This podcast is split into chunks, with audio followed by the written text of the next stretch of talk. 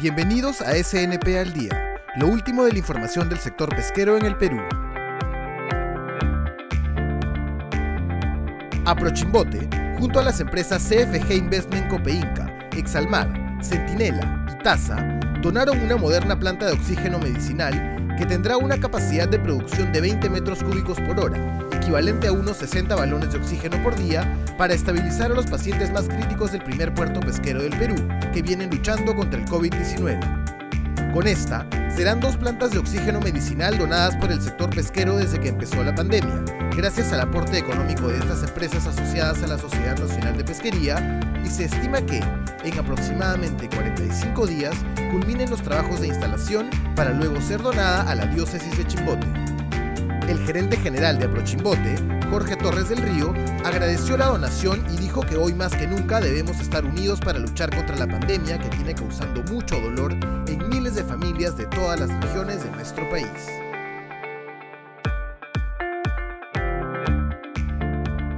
Con el objetivo de reafirmar el compromiso con la salud y seguridad de todos sus colaboradores, Pesquera Diamante viene desplegando un importante programa de concientización sobre la seguridad en el trabajo, un tema que toma mucha relevancia en el contexto actual por la pandemia.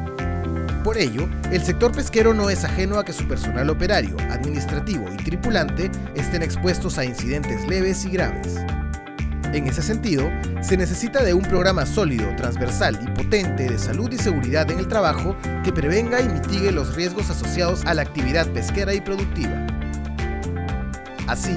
de la mano de SafeStar, empresa internacional líder en seguridad, todos los colaboradores de Pesquera Diamante reciben capacitación para identificar y conocer los peligros a los que están expuestos en su día a día y contar con herramientas para manejarlos de manera consciente y minimizar los riesgos. Pablo Trapunsky, gerente general de Pesquera Diamante, destacó que la seguridad de sus colaboradores es la prioridad de la empresa, por lo que el desafío es capacitar a sus 1.200 colaboradores que vienen trabajando por todo el país a lo largo de estos cuatro años que dure el proceso de implementación del programa.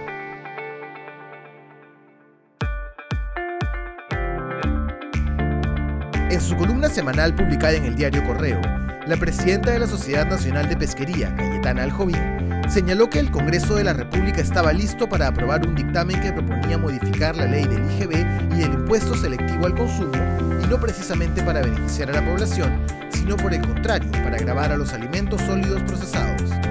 Ello sin tener en cuenta las consecuencias que una medida como esta podría tener en la canasta básica familiar, ya que las conservas de pescado de atún,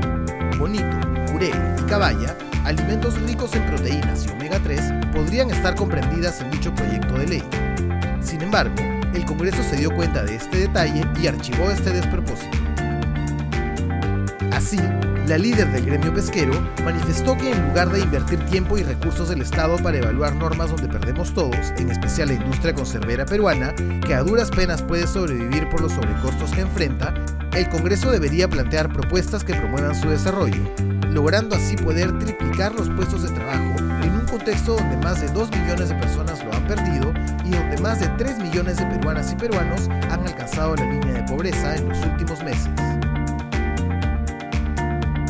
Por último, Cayetana dijo que para impulsar la industria atunera nacional, que casi podría quintuplicar los tributos, se requiere dejar atrás ciertos dogmas y paradigmas y establecer de una vez por todas un sistema de reintegro del impuesto selectivo al consumo al combustible que utilizan los barcos.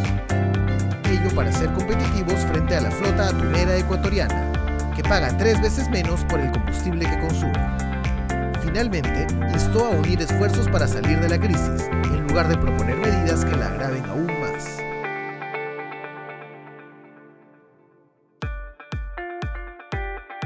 Gracias por acompañarnos en SNP al Día. Pueden seguirnos en todas nuestras redes sociales.